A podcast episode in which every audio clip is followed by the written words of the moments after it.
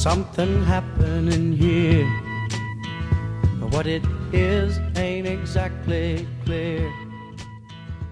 欢迎收听反派影评，我是麦教授。我是波米，今天我们很高兴啊，请到一位新的嘉宾，就是麦教授，他是游戏界还挺有名的一个博主。我们今天请到他，是因为他主修政治学。今天我们聊的这样一个话题是奥斯卡今年的所有的纪录片，对纪录长片一共五部，在涉及到政治议题啊、公共话题啊这方面，哎，我想请到麦教授看看能不能有跟我们节目的一个火花出现啊。今天只有我们两个人，今年一共五部片子，其中三部分别来自智利、罗马尼亚跟南非。其中罗马尼亚的这部叫《集体的》，也叫克莱采夫，他可能也会在接下来的外语片的环节来提到。罗马尼亚的这部，包括智利那部，它就不是英语片了，已经。这也基本上涵盖了这两三年以来，就奥斯卡越来越国际化的趋势。我这次看完这五部，尤其是长片为主哈，我个人感觉好像今年确实跟它的整体片单一样，都算是一个小年，应该可以算是一六年到现在平均水准最低的一届啊。就无论是话题性还是美学探索的程度，包括如果大家回忆一下去年，它其实获奖的是《美国工厂》，其实还有《蜂蜜之地》，这都是非常高口碑的电影，然后也有话题性。然后前年是《徒手攀岩》、，R B G 就是金斯伯格大法官那部，还有包括我非常喜欢的《恐怖分子之子》。那一七年是有伊卡洛斯、国宝银行和瓦尔达的《面庞村庄》，一六年是 O.J. 辛普森。接下来我们要说的任何一部都比不上我刚才提到的任何一部。但是呢，今年也请到了一个新嘉宾，所以我也迫切的非常想听到这个麦教授他对于今年最喜欢的片子，可以先打个分儿，也聊聊你为啥喜欢。来，有请，有请。我最喜欢的片子就一个是我自己对这个题材的兴趣，另外一方面我是觉得作为中国的观众来说，就是我们会容易产生一种更强的共鸣的，那肯定是克莱采夫。是罗马尼亚的这个电影，对罗马尼亚的这一部片儿，然后我给他打分七点五分。他一九年就参加了威尼斯影展，是的。标题咱们大陆是基本上采用音译叫克莱采夫，然后好像是台译是一场大火之后，它那个名字就是夜店的名字，对，是一个夜店名字，它就罗马尼亚语，就是一个集体的意思。你看它的一个标题就已经有很多东西可以说，而且是中国的观众可能会比较喜闻乐见的这样的一种过往的一个记忆。这个片子它是五部里面故事性最强的一个片子，甚至一度让我产生怀疑，说这到底是不是一个非虚构的电影？嗯开始它的十分钟想要去叙事的目标就发生了三次巨大的转移，嗯就是首先是出来了一段文字，说俱乐部发生了一个火灾，但是因为没有安全出口，对，然后导致了重大人员伤亡。OK，那好，那这部片子就是要调查这个项目是怎么报批的，对对啊对为什么会没有安全出口？结果呢，开场的第一个画面是新闻发布会，说了医院有很严重问题，他们无力救治这些病人，但是又不允许让病人转移去维也纳，然后推脱说是通讯障碍。技术原因嘛，对技术原因，所以我说，哎，那可能这个影片要批评这个医院啊。下面一个画面呢，就是乐队演出，然后那歌词呢，就是一些非常就反腐败、反罗马尼亚政府的歌词儿啊。那所以这个事件的余波，这个事情让舆论陷入了一种哗然，让大家用歌声去表达对这个事情的愤怒。后来发现不对，这个就是火灾发生的那个现场。对对对，开场其实是嗯我最喜欢这个电影的片段，嗯就他几乎用了一种困在时间里的父亲的方法，他开始模糊了这个时间性。你以为是前面已经这个事情都做结了，对我以为是后面他被写成了歌词，然后让一个什么摇滚歌手来写成了，所以你会发现不是，看来是一直民间对于 罗马尼亚政府都不满，对，结果其中一个不满的摇滚现场就是这场火灾本身，对，就这个穿越之感、摩比乌斯之感非常牛逼。包括你看那个火势，在他们的歌曲结束不到六十秒钟，整个就已经完全火海了，而且速度的快，它会给人一种很愕然的感觉。因为很多时候在自己脑海中演练任何这种事故，大家会觉得，哎，我可能有时间可以逃出去逃出去。哎对对对但实际上确实太快了。就后面就是那个摄像的那个，不管是摄影机还是手机，就丢地上了，然后我就看到人就满地儿跑，真的特别快。这个开始就会给人一个很大的一个冲击。然后后来就是有一群你也不知道是什么人，就一起讨论说伤者出现了这样的一种感染，嗯然后呢，因为他们没有在无菌的环境下面接受治疗，后来结果目标竟然变成了医院的消毒液发现有很严重的问题。是是是哦，那是不是我们就是要调查消毒液的问题？是它是一个十倍于我不是药神的这么一个主题，对吧？再后来又发现这个生产的这个药厂，它又和这些医院又有这样的一个关系，所以它医院也逃不开这个责任。医院管理者和政府之间又存在这样的一种勾连，嗯然后它就整个盘活了罗马尼亚的一个举国的这样的一个体制的问题。然后整部片子呢，如果跟随视角的变化，它其实是分成前后两块儿的，嗯一个是托龙坦，这哥们儿很有意思，他是一个体育记者，他应该是写足球的。他有点像中国原来李承鹏，原来是写足球的，后来就不当足球 记者了。对对对，他非常坚韧的就深挖，挖出了很多很有意思的东西，而且他加入民众的队伍，然后被民众视为英雄，然后就很多人说，既然是一个体育记者在写这个东西，说明我们国家的这个新闻媒体出现了怎样的问题？对对对对对后半部分他视角出现了一个转换，他后来新上任了一个那个新的卫生部长。对他虽然就开始的时候，就是他还是受到了一些媒体的一些非议，但是你能感觉到他允许摄制组在他的办公室里面拍，就说明了一种不同于传统官僚的这样一种态度，讲了他和各方势力去角逐的这样的一个过程。你最喜欢这个电影的地方在哪儿？就是他后来父亲说一句话，说罗马尼亚这个国家已经疯了，大家好像生活在平行世界，大家网上面这么群情激愤，对，但在现实线下。大家还是继续投社民党的票，继续再投出一个不负责任政府。然后他就跟他儿子说：“他说你回来吧，你回维也纳吧，你不要在罗马尼亚，在你的祖国去去干这个事儿了。一个国家的卫生部长，你能做的事情又怎么样呢？你还是要被这个检察机关呢，被各种政党啊去掣肘，然后你根本干不成这样的一个事情。然后就最后他在车里面非常落寞的那样的一个一个眼神，这个其实是很多我们所谓的后发国家政治中间经常会遇到的问题，特别是特别有抱负、有热血的年轻人，他说：“哎，我想要去改变社会。”但实际上最后很多的时候的这个结果都是这个样子。他之所以能够在奥斯卡入围，其实也就是因为可以说美国的观众对这个事情他也有很好的移情，不仅是中国观众，因为毕竟你看整个疫情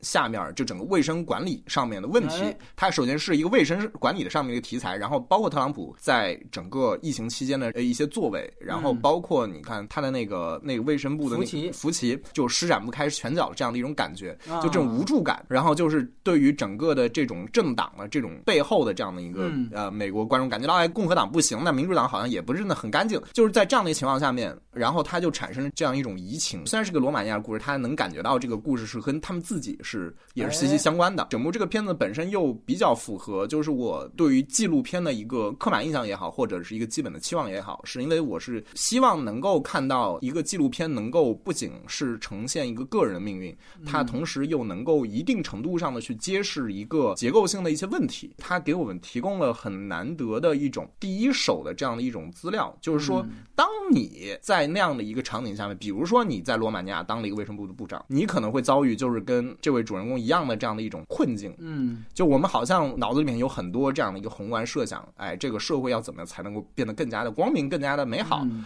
然后，那如果我们手里有了权利，我们能够怎么样？但是这个片子就把一个非常现实的问题丢在你的面前，就是你始终你的意志和你的权利都是有限的，你始终你要面对一个更大的一个结构性的东西，它不是一个能够靠个人能力能够去改变的这样的一个东西。我觉得麦教授这点说的特别好，就是说奥斯卡这次获得这么大的欢迎，肯定跟美国国内现在对于卫生系统的不满有非常大的移情。这个是一五年发生的事件他已经素材组织了非常长的时间了，然后正好放到这样的一个疫情之年，哎，大家看到，因为它的完成度就会变得更高。如果大家等待一个关于新冠的一个疫情的更好的梳理总结，尤其是这种批判性的话，那可能你要得再等个两三年、三五年，可能才会有。你放在这样的一个时机下，这是一个最应景的、最有热点的这么一个作品。我给它大概六点五分，也算是我这里面最高的一个分数了。呃，刚才麦教授说的，我很多也非常同意。当然，如果我要是先从缺点来讲起的话，我觉得大概有这么两点吧。一个就是，呃，首先你刚才提到的这个最大的一个疑问，其实也是我对这个电影的疑问，就是你展现了这么大的一个内幕，从医疗内部到社会内部到政治黑幕，你会发现最后的所有的选举压倒性的，人家还是最大的党社民党党还是胜利了。嗯你这个电影其实并没有给我们一个答案，它相当于一个类型片一样，最后给你一个反转。这个结局，我相信你要不了解罗马尼亚现在政局的人都没想到。可是它是一个纪录片，嗯。那我就想，你是不是应该有这样一个需求，告诉我为什么大家不信呢？你哪怕你先让我没想到一下，然后你后面再花个十五到二十分钟，你给予这样一个原因，但是你会发现并没有，他给予的他所有的素材都是围绕着他刚才麦教授所给大家呈现的这条线，就是所谓调查记者加一个良心卫生部长这两个人物所组成的所有线，包括他们当中勾连了很多吹哨人，这些其实都是良心的人，包括那些群情激愤全是这一边儿的，就我们说反对党这个阵营吧，姑且这么叫。可是另外一个阵营的人，他为什么能够取得这么大的政权？那是不是说他是操作选举了？像缅甸一样，这有可能对吧？还有或者是他确实在其他的方面，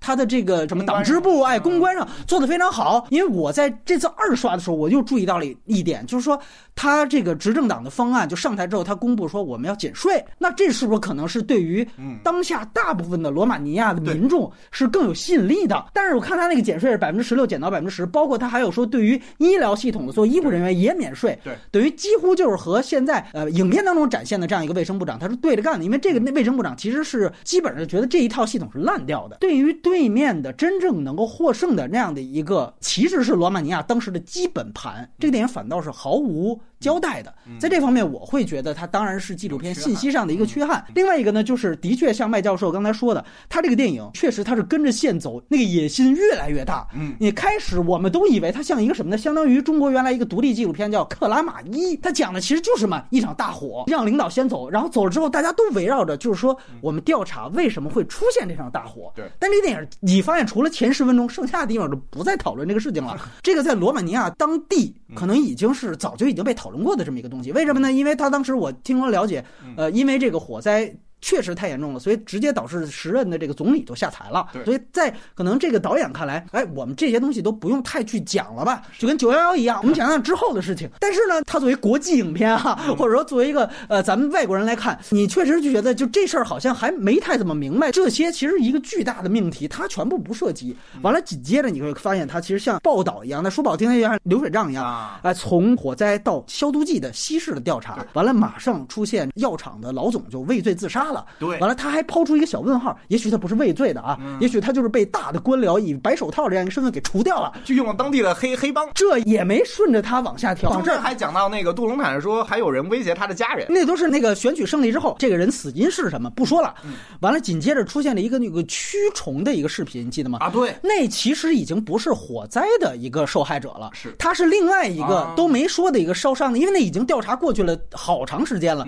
他的意思是说，你看在这么大的一个火灾事件发生之后，这医疗系统一点都没变，还会出现在医院里边，明明烧伤面积不大，结果因为就被感染了，其实就是这个防护不够所导致的。那确实那个单独那个素材很惊悚啊，就是居然那个耳朵上面就就直接有蛆在那儿蠕动，在那儿蠕动，我操，这确实太牛逼的一个素材了。马上这事儿没说完，就麦教授提到，最后大招出来，告诉你选举全输，这个让你感觉就是他每一个，在我看来都能拍成一个克拉玛依式的七个小时的纪录片，他做成一个网飞那种记录剧集都没有一点问题。但是这个片子一共就不到俩小时，对，它囊括了这么多个命题，是你就会感觉我操，信息量太他妈大了。但是呢，好像没有哪个说出的，就最后，所以他给人一个感觉，就好像就是哎呀，太无力了，就是一种徒劳，没错，所有的愤怒都没有答案。再补充一个信息，就是听说是在去年，然后罗马尼亚又进行了一次选举，这社民党就完蛋了。呃，就是这个卫生部长里面那个主角所在的那个党羽呢，就组建了新政府，等于他们就是最终在去年还是胜利了，胜利了。包括这个部长现在就是又回来当卫生部部长了。你要是真的把他就当成罗马尼亚现状的话，你会感觉他跟现在的现实也不太一样。如果我们当下去看去聊这个片的话，你会觉得就特别五味杂陈。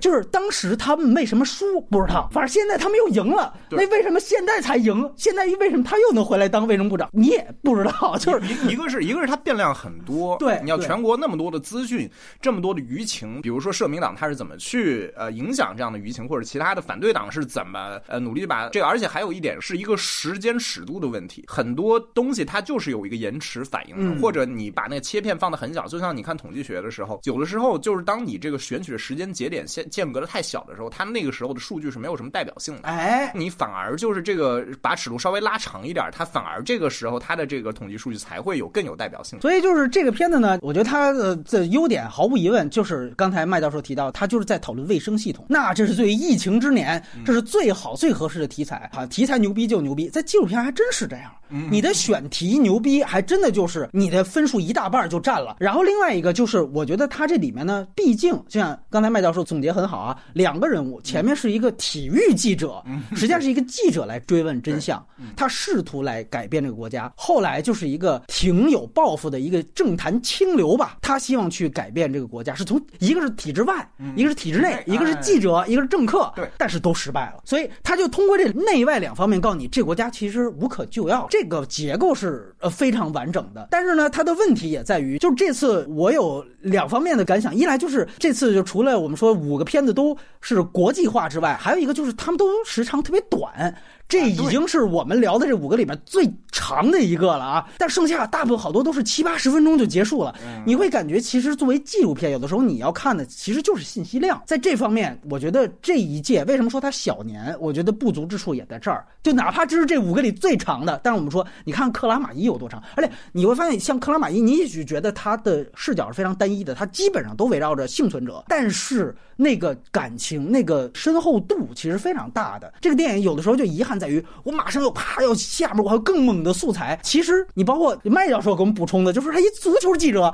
他怎么来做调查报道？这个人物还蛮有意思的。对，但是没太刻画，因为后边我还得留着笔墨说这卫生部长呢。这卫生部长也挺有意思，他跟他父亲的关系到底怎么样？你展开说说也成，也就没那么大空。我得展现其他东西，所以这个感觉这电影特别急。所以我觉得最终他如果被落实在一个非虚构的文章，他可能是一个个。相当不错的特稿，但是纪录片跟特稿，我觉得不一样的是，有的时候你毕竟还是影像素材，是你有的时候看这一张一张的面孔，我觉得它给人的代入感跟冲击力是其他的媒介所取代不了的。可是，在这方面反而是这个克莱采夫的遗憾。我自己提一个我最喜欢的《呃残疾营地》这个片子呢，我也给六点五分。我觉得整体质量它其实和克莱采夫差不多，所以我分数是一样。呃，但是呢，我之所以选它稍微好的一点，它其实是第一次啊让我看到身心障。障碍者，大家理解当中的所谓残障人士，就我第一次看到他们的维权史的一个梳理，就这个文献价值，在我看来是在我这儿最想肯定的一部分。我们看过太多的黑权的纪录片，就是黑人运动，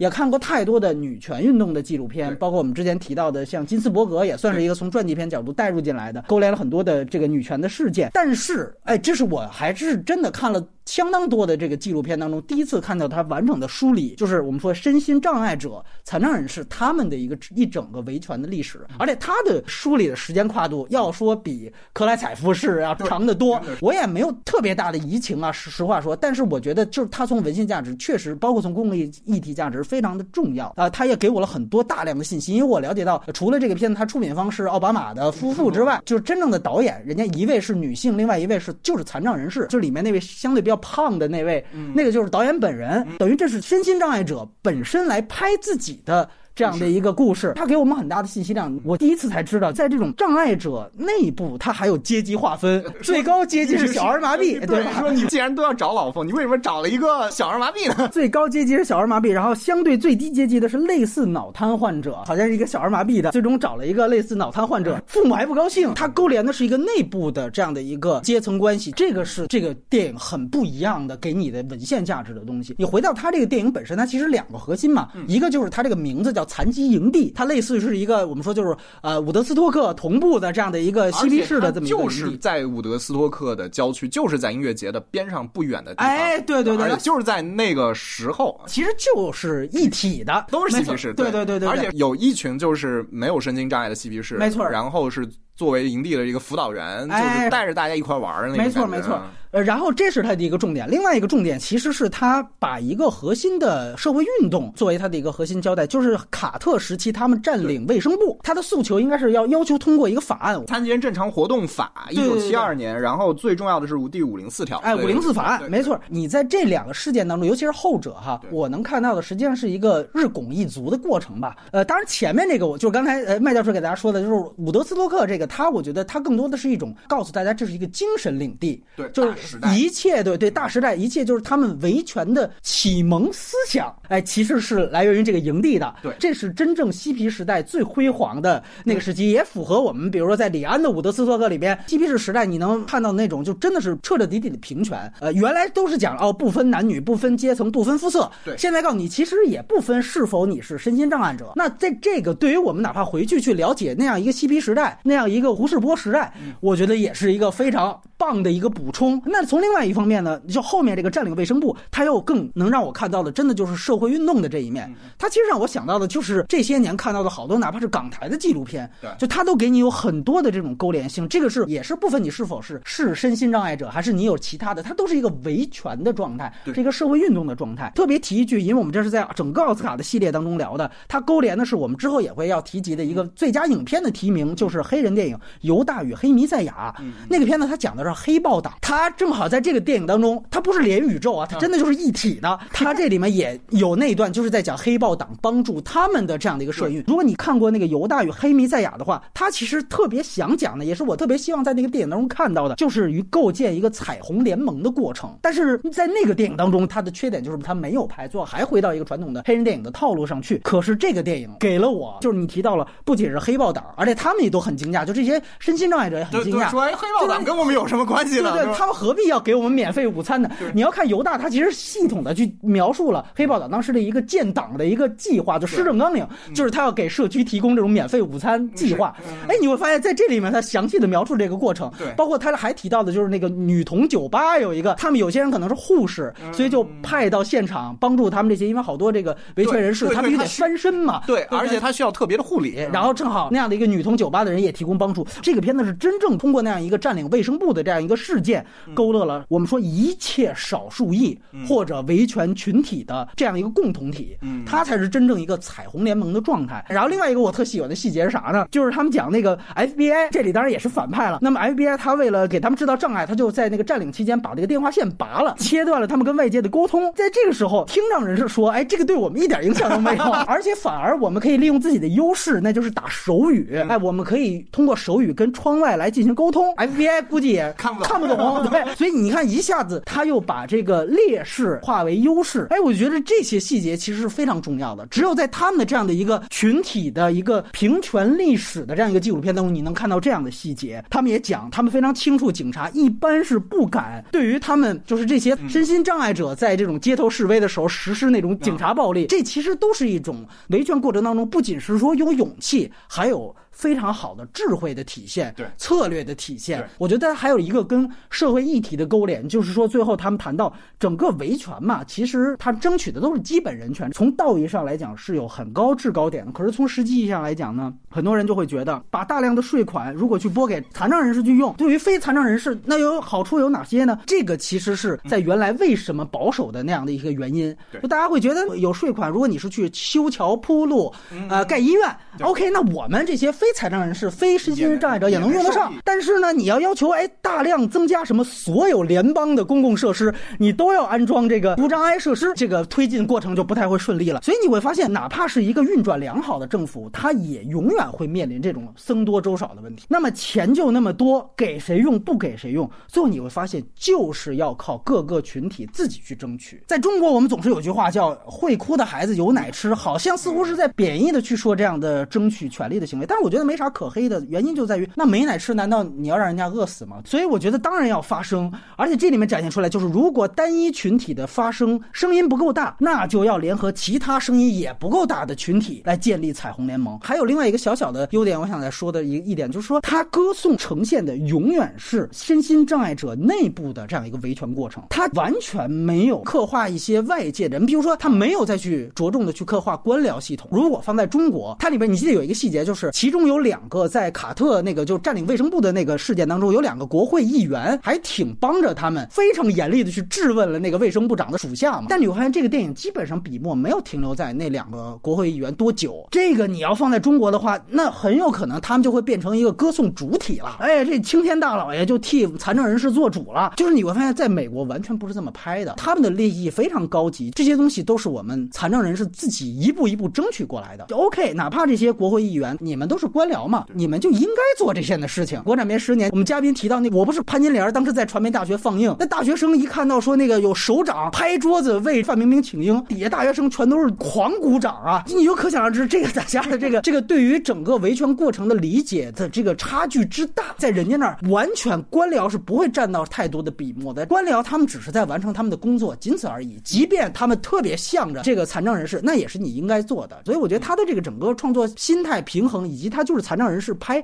残障人士群体这些东西，我觉得都是文献价值上非常高的。他的什么美学探索这些都谈不上啊，但我觉得这方面其实挺重要的。来，麦教授也谈谈。刚刚波米尤其聊到了他作为一个平权运动史的这样的一个文本上的这样的一个价值嘛，对他最早就是我们看到的他那个营地内部的那些镜头，其实是当时他们应该是有一个当地的一个独立电影的一个团队记录了一天，对对对对，而且是用超八记录的，没错，他用了好多那个素材嘛，就这个真的是一个非常太过于珍贵的这样的一个影像记录了，在那样的一个年代，然后现在能够被重新利用起来，然后给我们提供这么多第一手的这样的一个东西。当时在这营地里面，这些少男少女们，就后面他们很多人都参与到了这样的一场运动中间来，然后他们的那个时候的友谊就一直保留到了后面，而且就是他特别有那种蒲公英的感觉，你知道吗？就是就是他们当时在营地里面就是一团蒲公英，然后后来就飘散到了美国各地，但是后来又因为更大的一个 greater cause，然后他们又重新团结在了一起。这个感觉是一个超越时间的这样的一个很很动人的这样的一个这种情谊。就是在这个片中，我更多受益的是在于他给我们交代了一些非常个人化的、个体化的这样的一种细节上的一种叙事。比如说这些身心障碍人士，他们是平时是怎么生活的？他很打翻了很多我们以前的呃容易会有的这样的一个刻板印象。中间我们他的一个最主要的一个活动组织者是叫 Judy，当时他是上过当时一个节目吧，当时他就称呼手脚健全主持人，他说你是尚未残疾者，因为你只是现在还没有残疾而已，但是你之后的任何一个时刻，你都可能变成一个残疾人。他是在打破这样的一个概念，就是说大家会觉得我跟你泾渭分明，我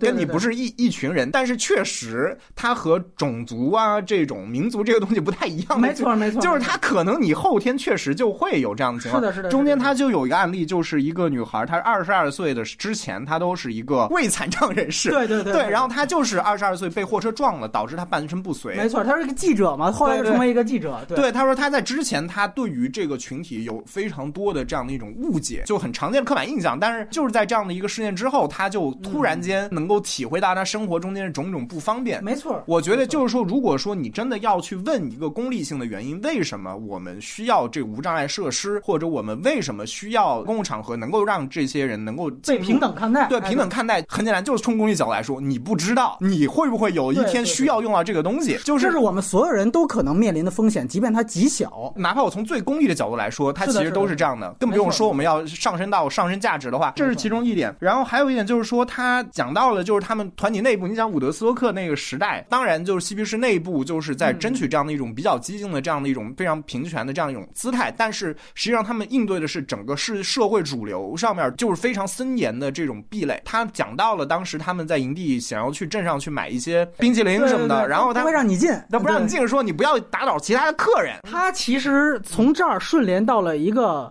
黑人，他说这和我当时在种族隔离之下遭遇的政策完全一样。我不能够直视白人的眼睛，我必须要很谦卑。然后他把这个素材跟后面占领卫生部时候那个刚才说的彩虹联盟和黑豹党对他们的帮助，这才有了一个前因后果。对对，所以我觉得这个确实麦教授说的非常好。说一个也不算缺点吧，提醒大家注意的，刚才提到他其实是维权的核心事件是在占领这个卫生部这儿，完了他又以相对少的笔墨勾连了很多其他的种种的这样的一个前前后后发生的事情，所以在我看来，他不如比如说像前几年我们谈到的那种大法官金斯伯格呀，就是 R B G 呀，或者说像更早的 O J 辛普森，那是一个当然反面人物，就是说他是我写一个人，完了我主要写这个人的时候，我去组织这样的一个关于黑权或者女权运动的素材。你比如这里面我觉得很好的就是这个最后这位女性的这样的身心障碍者，她其实可以作为一个就是 R B G 式的人物，但是并没有，她其实还是一个编年体式的啊，就到一九七一、一九七二呃略微流水账一些。就纪录片发展到现在，它应该稍微精巧一些的这个角度来看的话，这个电影它完全可以用之前哪怕是 O.J. 辛普森这样的以人代面，这样的话，我觉得可能会它的素材组织方面会更有条理一些。另外一个呢，就是说我会觉得稍微的还是因为我们当时知道这是奥巴马夫妇的这样的一个出品的电影，它里面最大的一个核心的这样一个占领卫生部，它其实是在卡特政府时期。但是呢，你会发现，因为卡特他是一个民主党政的总统，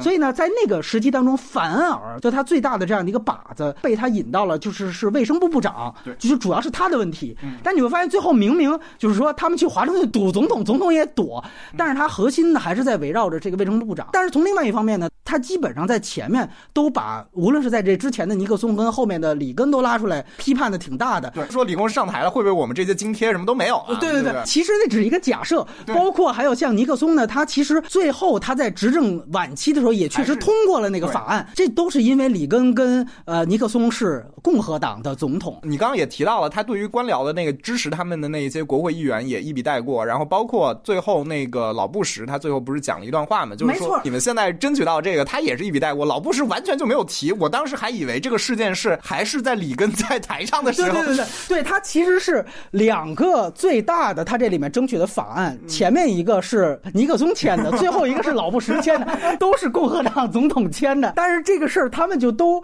虚了嘛。我在想的是，也许是导演他自己的这个，我就说我就像我刚才提到，我就是聚焦我们群体内部。但是从另外一方面呢，哪怕立靶子的时候，你你是在卡特政府的时期卡特是一定有责任的。对对对，我会觉得稍微有一点点啊，但是我觉得最后说一句吧，好的一点就是说，还是我在米纳里那期说的话，就是说，我觉得你起码能看到的就是，他现在奥斯卡的这样的一个，就是没有支流历史一说，就是一个国家的历史不是有一个所谓主流群体组成的，更不是由几个领导人来组成的，对。一个国家的历史是由一切族裔群体来组成的。如果是他们的抗争史、苦难史、血泪史，那就是他们这一切群体的，包括女性运动，包括有色裔运动，包括身心障碍者的运动，他们的合集才是美国的历史。这个是你看这一届整个这些电影给你的一个整体感觉，包括韩裔的奋斗史，就是也许咱们说里根他在一个宏观历史上，我们说好像是好几次票选他都是美国最受欢迎的那前三前五级别的，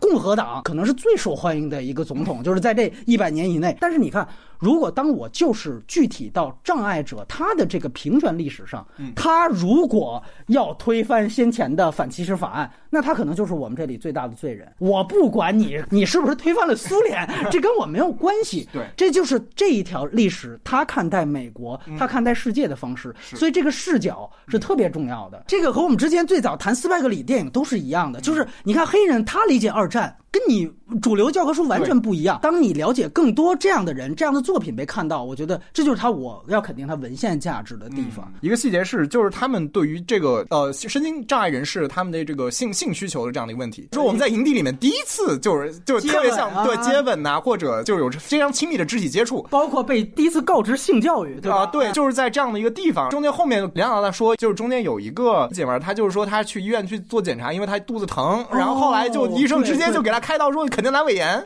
把阑尾取下来，后来发现哎还是疼，淋病啊，说你得了淋病，然后就是说他开始觉得很骄傲，说哎我居然我得了淋病，我跟正常人得淋病，但后来他又觉得这说不定这些医生看我的时候觉得没错，这是一个歧视导致的医疗事故，其实对吧？这是一个克莱采夫的一个议题。凭什么我们残疾人就不可能得性病呢？我们也可能得性病，哎，麦教授这一点说的非常好，就这个细节其实看着挺心酸的。所以他后来大学他学了那个性研究这个细节确实也是你只有在这样的纪录片你才能看到。大家都说我平常不歧视残疾人啊，对。但是你看到这样的细节，你会发现这不是说你平常对于他有没有偏见的这个问题了是，他具体到职业的交际过程当中，对，他还讲到像我们很多非身心障碍者，就是觉得说，哎，我们看到有一个残疾人，那我我要急着去给他提供帮助，或者我们害怕给他造成障碍，哎。就可能这个是，哎，我觉得我是一个很好的人，我是一个很 decent 的一个人，对。对对但实际上他会说，我觉得我父母对我的问题就是在于他们对我过度保护了，就这样看着我觉得我是一个很容易受伤或者就是特别需要特别关照，对对对对这对我我自尊心是一个很大的一种伤害。哎，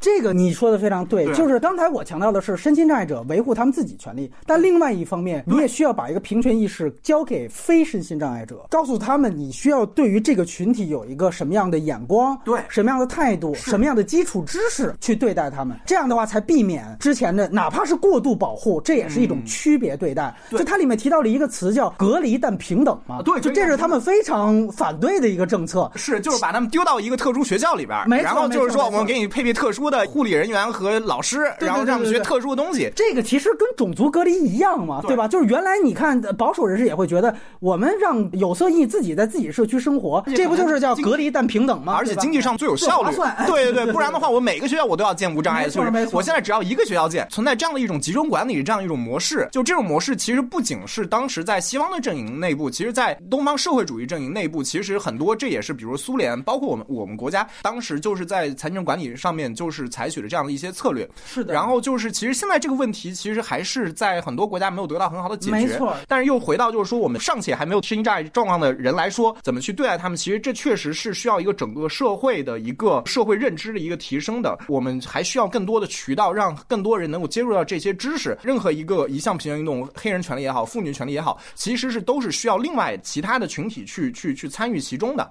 所以这个过程中间，非这个群体内部人，你需要去放下很多习以为常的成见才能够做到的。我觉得可能也是奥巴马就是想要制作这部电影的一个原因，就是去给你展现更多的这样的一些细节，让你明白他们具体的处境。哎呀我给他打差不多是七点零。好好好，来麦教授说一个你觉得最糟糕的，来有请。时间呃，时间我可能给他打一个四点零的分数吧。好嘞我看了一下国外的媒体，包括 Metacritic，包括烂番茄，就是影评人专这九十一分，我非常高，而且就是最低的八十分。我觉得这个片子，尤其是对于中国或者华人观众来说，是一个很难代入的这样的一个完。全不能接受的一个，对对东亚文化的一个很重要的一个对于世界的假设，就是就是因果报应，循环不爽，就是它片名的来源，就是 do the crime, do the time。对，咱们这儿最大的一个吐槽和一个短评就是：抢银行难道不该坐牢吗？我看的时候也一直在问这问题啊。如果你想要就是说让这个她的就是女主角就是那个 Fox Rich 她啊的这个申诉成立的话，你可以有很多的一个策略嗯没错叙述策略，哎就是说对对对对对比如说你去强调，比如说他们在这个美国监狱制度内部受到的非人的对待，对对对对他对对对片中全篇他只说了一句，就是说当时就是狱警可以随意比如检查他身体的隐隐私部位啊，是之类。被检查肛门嘛，什么之类的。对对对对对咱们现在防疫也也这么对美国人吗？就是他只说了这么一句，比如说他也没有说这个，我们知道就是说美国现在是全世界人均的入狱率最高的一个国家，哎是是是是而他们所在路易斯安那又是美国就是人均入狱率最高的州，没错，包括前两年还有一个讲黑权的纪录片，也说黑人又是这里面入狱率最高的，哦比白人高得多。三四倍之高。对这个他也没有说就没有这些大数据比例的问题对，对也没有说这个警察选择性执法或者这个陪审团选择性判案的哎这样的一个问题。对对对对对就唯一的一个就是一个觉得严苛的，就是说六判六十年，然后不接受上诉，无法缓刑，然后不接受这个各种这个保释之类的。他就说这个过于严苛，他们最终只讲了自己抢了银行，然后呢，他也没有说就是说当时自己的花特别多的笔墨在他们经济有多困难，或者他们有多走投无路的这样的一个场景，或者一个大环境怎么去把它逼死，他是完全几乎放弃了任何一个宏观层面上的一个叙述。与此同时，她的这个丈夫一直就是说是不在场的，她可能她影片她就是想要突出这个不在场感，在家里面还贴了一个一比一的这样的一个她丈夫的这样的一个让孩子去那儿比身高我。告诉你，没有父亲多可怕。另外一方面，她其实还是强强调一个黑人女性她的维权，是她的一个独立维权过程。这些东西其实都是影片它完全没有交代的。如果说你接受所有的我刚刚说的这些背景，嗯并且认为这个背景和这个案件是绝对密切相关的，嗯，那么你应该就能够带入。导演想要去叙述的这样的一种感情的基调那么之后所有的东西都能够成立。那包括他拍的监狱，他只可能用无人无人机拍了航拍的镜头，而且嗯用了那种而且是一个移轴摄影，让感觉就是那个监狱像是一个小玩具一样就对吧？就是有那种很漠然的，就是那种距离感。当然，最后的那个蒙太奇的那些画面确实都是很动人，他那个倒带的这样的一个过程，那个所有的一切流逝时间，对吧？在中国版就可以配那个时间都去哪儿了，是吧？对，这些其实后面都可以成立，包括他们们最后当然是动人，就是最后他们见到了丈夫，然后他们在后座，其实摄影师还在前排拍，然后他们俩在后座，但他们就已经开始拥吻，然后并且做爱了，就开始肌肤之亲。然后你感觉到之前所有的片段里面，就这个女性她是一个高度的一个自控能力超强的一个人，演讲的时候她的口才非常的好。对，然后她与此同时，她又在面对法官的那个打电话的时候，她又变得非常的谦卑，然后不停的说啊祝你周末愉快之类的，就是说很多我们看来不必要的这样的一个话。但在那一幕，她所有的这些伪装也好，或者这些全部卸下，然后他们深情拥吻，它直接的那个影像的冲击力其实是非常非常大的。那种所有的苦痛、那种悲伤，在那一刻在慢慢消逝的时候，那个像融化一样那种感觉，确实是非常非常动人的。然而对我来说，我刚说的这些前提都没有办法成立，就是我仍然在纠结，就是说你在争取的这个东西的合理性的问题，是一个我真的没有办法去抛诸脑后，直接去享受你的这样的一个原因。他其实就是没有说服力，他的素材组织这个方向严重有问题。非常的个人，主要就是 Fox Rich 这一个女性在讲述，而且凭什么要叫时间这样一个？对比如说被你抢银行当中，他也提到了，他有另外几个女性被他伤害了，那人家花费这个修复自己心灵的时间要有多长？对，就是这个最后他就只是在教堂里面说，我当时见到给我妈道歉对，。就是这些柜员说，你们不应该仅仅朝我道歉，你还要对其他人道歉，对你家人、对你孩子道歉。然后他就开始对自己家人、对孩子道歉，然后这边就直接对于这个受害者的愧疚就就过去了，就过去了。麦教授说：“我所有的都同意。如果你给予大家一个更合适的方式，你就说当时以合法的方式去挣一些小钱，但是全都失败了。对都在一个种族隔离或者说是种族歧视的情况下全部都失败，我实在没对，全都失败了。啊在这样的情况下，作为纪录片啊，你也不是说说服法官，你作为纪录片，你在建立他这样的一个犯罪行为的时候，他可能就具有情感的说服力。你哪怕咱们回去看一些哪怕剧情片，之前《末路狂花》《雌雄大盗》，他都要刻画这些人在犯罪之前，他有无数个遭遇到了世间不公的这样的一些理由，然后才会去。描述主角的一个犯罪行为，铤而走险或者一个犯罪行为，您那是一个剧情片、类型片、犯罪片，都会知道这么拍。我觉得他们现在凭什么有资格去就直接就是来一个？这里面有句话就是：难道我犯了罪我就应该坐这么长时间牢吗？啊，难道不应该吗？你这不是一个法治逻辑。是他是整个推翻了这样的一个东西，挑战了这样的一个对司法体系对，如果他是提供在这种不容假释、不容减刑，说从来没有过这样的先例，那么我觉得这个说服力会增强至少十倍。没错儿，没错儿。你看，我们之前像福曼去世的，我们讲过他《爵士年代》，就是讲一个当时黑人，他就想好好弹钢琴，怎么遭遇了社会不公，最后他才会有这样的一个什么极端行为，这些都会增加对犯罪行为的同情。这个时候你再说他判了六十多年的牢才会成立。包括你像原来斯派克里拍《飓风》的时候，他强调就是两次陪审团对于飓风。都是全白人陪审团，你就说这个也可以。你要想说我要推翻司法制度，我已经不信他了。拜托你把理由告诉我们。但现在就是左派电影，它已经到了一种我不需要跟世界沟通，我直接展现他们的苦难。他没有交代语境，你就应该知道。对我为什么应该知道？你既然奥斯卡现在自诩是国际影片奖，那你开放给国际观众，是那你要了解大家观影门槛不一样，而且我觉得这无论什么门槛，我觉得很难理解。明明你这是犯了罪了，然后你也没有给予我任何有说服力的理由，而且最终不好意思，他还真的放出来了。就虽然他前面非常苦情的说，你看六十六年还不准假释，那最后不是假释了吗？大赦，对，而且是那个州长当时签了那个是的释放令啊。对，美国包括全世界有这么多个这么黑暗的冤案在发生，是你一个就因为你的肤色是黑人，完了你已经被放出来了，你有什么资格占用这么宝贵的一个资格在这里面去贩卖你的苦情的？所以我觉得我给他打分是二点五，我觉得他特别像我们在国产片十年里面嘉宾胶片提到一个片子，就是《最后的棒棒》，因为我知道导演她也是黑人女性，她是一种在他们自己这个群体里面可能觉得自己特别充分，但是跟外界丝毫没有交流愿望的这样一个素材。你如果给那些比如川普阵营的人看，哪怕你想说服那些共和党的票仓的人，我觉得他都没有太多说服力。你如果拿出一个今天你给我拿出一个飓风，你如果拿出一个更好的电影来说，让他们真正看到社会对于黑人的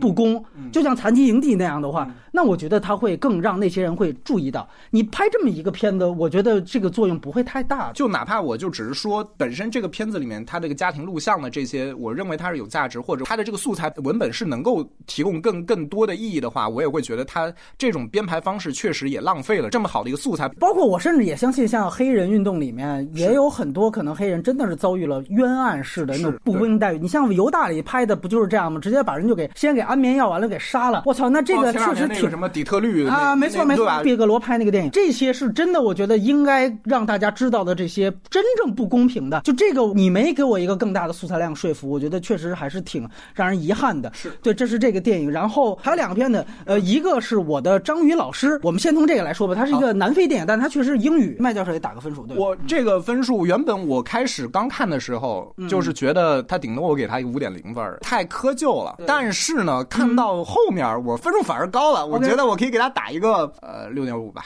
OK，我打是六分。来，你先说一下理由。就我开始看到这个标题，然后就是看到一个哎一个白人男人，然后哎去过非洲部落，然后就开始说我对这个世界失去了兴趣，然后就我开始封闭内心，然后我要走回大自然。我觉得哇天，我要吐了！怎么又是这种 这种套路？这个太矫情了。就而且再加上标题，就是我我们中国小学生经常写的作文嘛，就是某种植物或者某种动物，我们要歌颂它某种品格。他是我的老师，我要兰花嘛，兰花白杨李在，包括这个我与地坛嘛，就觉得就这种。把一个东西，就是我们以一种特高度人类中心主义，而且是以现在在现在看来已经非常不合时宜的这样的一种人类中心主义去去去人格化这样的一个物品，然后就从它的这个生物习性中间去提升意义，或者提升一个在人类价值谱系中间的一个意义，去赋予它的一种人类道德中间的一种美德。我会觉得，我操，这部片子不会真的又这么搞吧？对。其实后来我也发现了，有确实存在这样的一些陈述，比如说它中间它讲到说，啊，就是这个水底的这些海藻啊。海草中间的这个套非常复杂生物体系，让我感觉到哦，这套生物体系好聪明，好智慧，它比我这么人类还要智慧。就不要聊这种类似于十九世纪废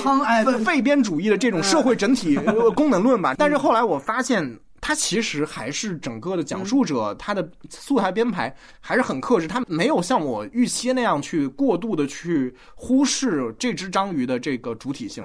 这位这位老师的主体性，对，而且他后面我觉得他做的非常好的一点是在于讲述者，他还是区分了自己作为讲述者的主体和章鱼作为一个这个自然界的一个生物体的这样的一个主体界限化的比较清楚，他更多是受到这个启发，他没有说他有这样的品质，而是他说他让。我反思到了我生活，我觉得我生命中间应该怎么样。而这个讲述人他本身来说，他是一个，我觉得他选的非常的合适。他又有潜水的技能，他又有丰富的阅历，然后又参加环保，然后在水下又有摄影机，然后闭气的时间真的很长。他是一个非常高明的讲述者，嗯，他的声音，他的整个的情绪的调度，非常的出色。这是我们五部片子中唯一一个是一个自然纪录片，对对对，就是它有哪些东西，我们在现在的这样的一个时代，当我们已经厌倦了那种谈论整个生态系统，我们要怎样去爱护地球的。这样的一种环保利益之外，我们还能找到什么东西，或者我们作为人类在中间能看到什么东西？这个片子素材本身就能够足够给我很多，再加上它的非常出色的音乐，它能够给你这种灵魂中间非常多的这样一种滋养。中间我觉得非常动人的一个片段是他和鱼嬉戏那一段，就是他触手，他说：“哎，他他不是在捕食，我以为他在捕食，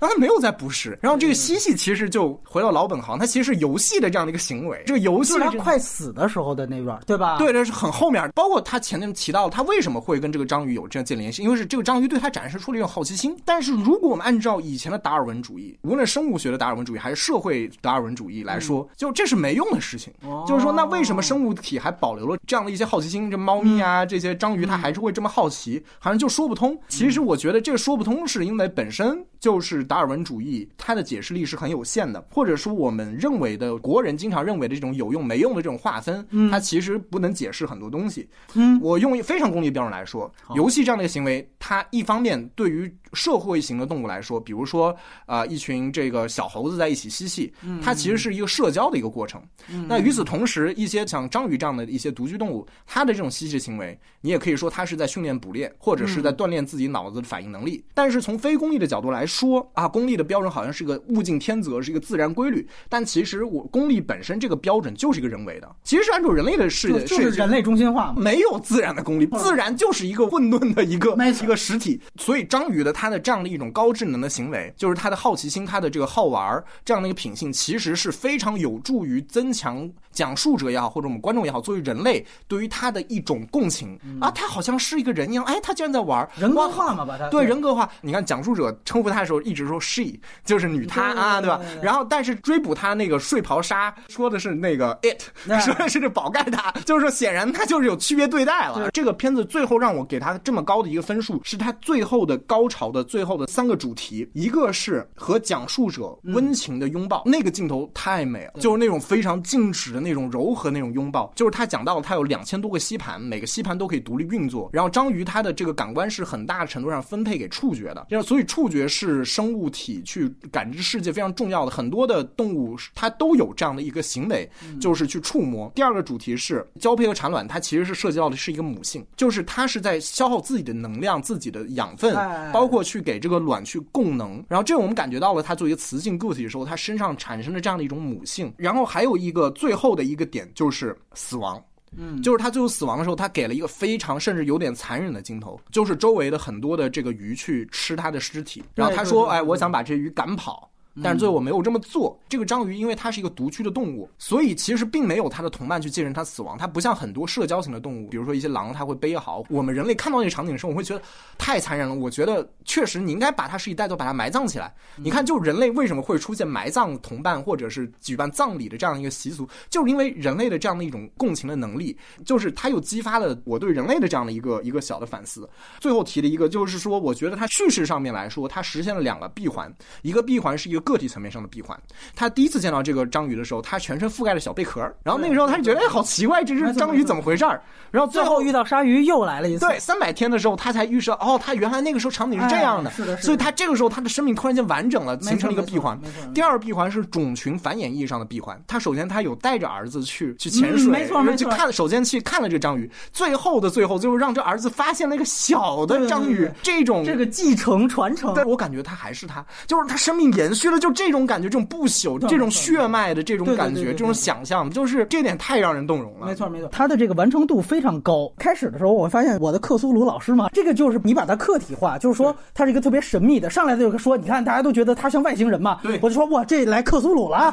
但后来发现你不是章鱼，就是你，他是一个很神秘的，大家不太了解的这样一个生物。但是他跟他也成为了一个朋友。他一个更好的一个地方就是在于刚才麦教授所说的，我们开始我提出来这样的一个不断的一个白人男性在这儿叙述旁白，这个跟赵忠祥的《动物世界》有啥区别？它的区别就在于它讲的是一只章鱼，这只章鱼就相当于我的朋友一样。对所以他这个老师还不是一个假设，还真的就是一对一的关系。对，因为原来我们一讲就是说，你看赵忠祥说北极熊如何如何啊，企鹅如何如何，你讲的是一个物种。甚甚至他可能讲的社会关系，比如北极熊妈妈带着北极熊幼崽，对，但其实你注意到他用的素材，很有可能是拼贴的。这是原来我们说，哪怕到陆川的那个《我们诞生在中国》，对都发生了一个，而且他们都引以为傲的一个东西。但是其实这个是落后的，不应该这么拍的。是一只就是一只。不然的话，你永远是我们还是说你说的人类中心论，对吧？就是说这个是一个物种，我在做一个观察，所以我在这里面我看到一点我很喜欢，就你提到这个贝壳的细节。你前面我会还觉得他的一些辩护很有意思，就是说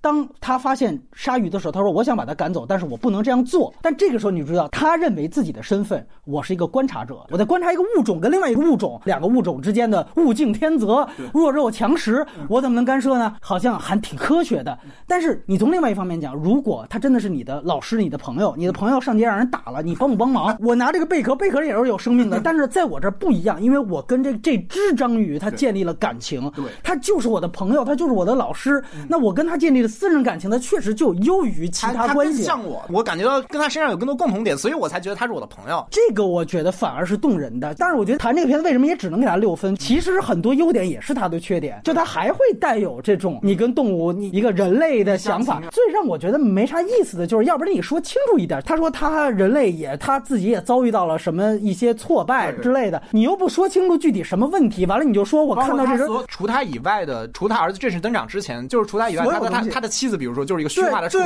就是就是他的很疲惫，那个也都是没有具体交代。是的，是的，是的，最后就变成一个有点小学生作文的东西。就是你他可能还是想要追求一种美学上的一种统一，就是人类就这么一个，那个章鱼就这么一个，其他的人类我把它淡出。畏手畏脚在哪儿？就是说我一方面我觉得说出来是不是就干扰了这个章鱼主体？但你又提到了你的人生经历，要不你就完全把它撇开也可以。就这个问题，哪怕我们回到徒手攀岩的时候，都会提到这一点。就是说，他的那个跟自然接触的这个素材和他真正家庭的这个素材联系上没有特别清楚，他又有一定关系，但这个联系往往是俗套的联系，在此之外没有什么太大亮点。这个片子比徒手攀岩在这方面的问题可能要更多一点。另外，可能就是他有些东西还是靠奇观来征服我们吧。当然，这些东西呢，也就确实没有办法比什么 Discovery 啊、国家地理啊。但是我就是还是觉得他拍一只是最重要的，这是你超越所有科教片的地方。我当然也会惊讶，说我靠，那个须子被咬下来之后又长出来，还挺牛逼的。但是后来一想，我说这个国家地理也看到过，你知道吗？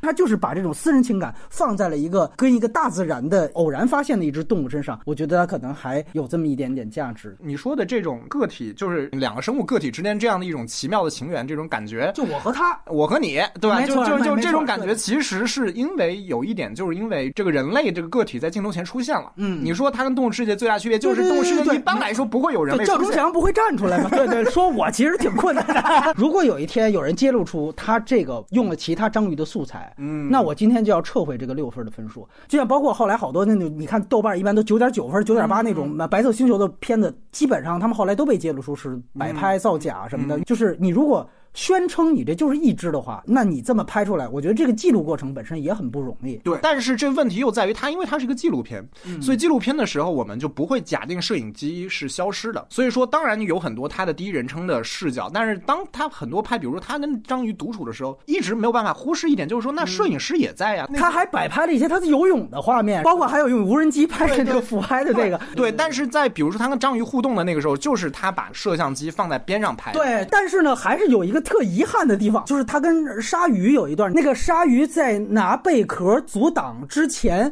他有一段，他说我必须要呼吸，然后他就上去了。对，那一段的素材就没有了。那那一段还是挺可惜的，就因为你在交代一个完整的搏斗过程，然后你中间就没有了。你是不是可以想到，你把摄像机留下呢？因为长镜者也是你，导演也是你，那这就是你作为长镜者的扣分项了。当然，还有我们还剩最后一个片《名侦探赛大爷》，这是一个来自智利，他讲的是一个前夫老人院卧底。的这么一个老人无间道的这么一个故事，麦教授先打个分数，来简单说说来七点零吧。其实这部片儿我有看困，我当时也困了。开始我觉得它的风格不那么像一个纪录片，太像一个传统那个犯罪片或者是一个侦探片了。没错没错，包括那个这个把这个百叶窗帘拉开这个，哎，这种镜头摆拍的太明显了。对，但唯一我觉得有意思就是说他那个说说你用一下 FaceTime，然后最后就是给了那个委托的那个侦探事务所那个家伙，然后给他的那个手机一个镜头，然后你就看到摄制组扛着这个大的摄像机坐在他边上，我确认哦，那应该是。纪录片这部片儿，它和我们前面说的好几部片儿都有一些异曲同工之妙，就是它讲的还是社会弱势群体的这样的一种生活。因为我是先看了克莱采夫，然后我再去看的这部片儿，所以显得就更加闷了。因为克莱采夫信息量巨多，但这部片儿的信息量其实至少就是那种文字的信息其实没有那么多。它其实是一部非常诗化的这样的一部片子，就它很多是一个非常抽象的一种感性的这样的一种体验，就是它和这个老人和周围的这些老人。建立那种关系，你感觉到那种孤独，那种对于生命那种求索，然后中间包括就是你看他们平时生活那样的一种状态，甚至在看这部片子之前，我甚至我觉得我个人从来没有仔细思考过，哎，比如说我老了我会过怎样的生活？当直到这个事情，他就把很多影像怼到你面前的时候，就哎，你开始去认真思考这样的一个问题了。中间有我觉得很动人的一个一个场景，就是说他当时他的女儿带着他孙女儿来看他，就是他当时跟女儿拥抱的时候，就是他边上那个老太太也站起来，然后去牵他的孙女儿的手。就是这种老人家喜欢小朋友的这样的一个东西，就真的是我是觉得永远是一个很催人泪下的这样的一个过程。中国很多老人的孤独，包括说你妈妈，你为什么不来看我那个老老奶奶？包括还有他老以为给他妈打电话，对吧？对。然后还有包括雇佣他去探查，然后就是最后他就说这没有人虐待他，就是他只需要更多的陪伴。为什么你委托人作为女儿不过来呢？完全那个立场发生了这样的一个倒置。然后最后其实他最后说我累了，我想回去了，这个活我什么时候能结束？那个时候其实我甚至出现了一个很阴暗的想法，我在想说，会不会是他们家人骗他说你要让你去哎侦查，对然后最后把你骗到这个老人院，你就出不来了。最后总算不是，然后就是啊总算还是把他领出去了。但领出去那个镜头最后给的非常的快，就是他离开了那个就是非常可爱的那个小房子。一些人在那个栅栏那儿伸出手，有个老奶奶在二楼那个阳台上面，对对对就又像是一个非常正常的一天。就这种很快走的时候，最后出字幕的时候，你就会沉浸在那样的一种，就是你人的生命接近末尾的时候，就是你这个时候好像感觉很多东西好像变得迟钝了，但是另外一种感官好像你又变得又扩大了，变得更加灵敏了。就在这个时候，他作为这样的一个很可爱的老头，他很温柔，他很绅士，他愿意去倾听，然后他跟老奶永远坐在一起。然后他生日的时候，你记得吗？别人给他做那个蛋糕上面就是一个他坐在长椅中间，边上两个老奶奶，这样的一种这种感觉，所有人都爱他。这种作为纪录片的体验，就是这是有点超出我对纪录片的这种预料的，因为我会觉得纪录片很多时候是冷峻的，但这部片既然是完全相反的，他给了一种非常高度感性的这样一个东西。我个人给这个片子五分儿，因为整个前面有一个他选这个名侦探的一个过程嘛，那个是摆拍的，他最后选择谁是纪录片的主创来定的，场景也是摆拍的。他在西方这儿也面临一个问题，就是说他到底是不是一个真正的纪录片？其实就跟我们上来看的这个感觉是一样的，是吧就我们都会质疑他这一点。对完了，的确也出现这样一个问题。如果说这个包括从主角，包括你看那个非常有阴影的那黑色电影的那种侦探片的场景，如果这些全部都是设计好的话，你会发现这其实基本上就是一个导演本人想好的一个点子，我就找一老头儿。那你这搞得像个真人秀综艺了，这对对吧？他带出的主题是严肃的，就是刚才麦教授提到这一切，其实就是关注老龄化的问题，包括像老人院没有人去关心他们的这个事情，确实很重要的一个话题。但是终归在我看来，就是说你达到什么样的效果？那我之前看桃姐的时候，嗯，我也会觉得确实也能触及到这些问题。那你何尝不去拍一个剧情片呢？啊，而且这个会让我觉得到最后，他的这个老人家写了封信，这个信也让我产生了一些动摇，就是说这是不是会在导演的引导之下，然后最后你去完成了这么一个工作，就是说侦探社的委托人，你真正要做的就是你自己来老人院看看你的妈妈，再好的硬件服务也比不上子女的关爱。首先这个说法当然是完全正确，但是他以一个老者的信出来的时候，我想到的是那种春晚的小品的结尾，你明白啊，吗？对，提升价值了，开始卖升价值，只是说，就像麦教授说，他中间有一些空镜头啊，他表现这种老年人的这个状态，捕捉的还不错。但是本质上没法给他及格，就是原因他，我觉得他整个项目的执行这些方面，其实动机性太强了。包括我也听说，他们其实就是一直都没有通知院方和其他人，这个人是卧底，直到他走了之后才告诉他们。那这里有一个拍摄伦理的问题，对吧？对这个，因为他开始虽然麦克风在院子里拍，那个我相信就是说他是公开拍的，观众也知道，就院方也知道。但是就是说你跟着这个老头进去，包括他用谷歌眼镜拍，这个确实是有一个拍摄伦理的问题。还有就是最后听说那个跟他一直汇报工作那个老板说他前两年因为那个涉毒就好像被被起诉了。我看他的面相也像。你要把这些外延的东西都拍进来，你这个片子可能还有加分项。它本身显得这个电影是一个特别纯粹的关爱老人的一个公益纪录片，但是前前后后动机、人物、拍摄伦理都不那么纯粹，所以就让我觉得没有办法能够完全接受它。当然，你说这个老头儿，我觉得选的确实挺好的，挺可爱的，但是就是因为我听说这就是导演的决定，你注意到那典型是一个上价值的什么？就是开始教他用手机，这就是典型一上价值，告诉你我要体现，你看老龄化跟不上现在的移动互联时代，再加上这角色就你选的，就没啥意思了，这不是看一个纪录片。最后，麦教授还有什么补充的？对于任何这些电影，这次奥斯卡如果时间能够能够拿下这个奖项的话，有可能在国内的互联网上又会引发大家一大堆的这啊对于真正的讨论。但是其实哪怕不是时间，哪怕是这个所谓残疾营地啊、赛大爷这个，其实因为都涉及到了一些对弱势群体的这样的一些东西，所以就是说，我是觉得不是不可以讨论所谓的政治正确的一个缺陷的问题。所谓政治正确的一个危害，它不是在于它题材本身，不是说哎我一个片儿我只要拍一个弱势群体我就政治正确了，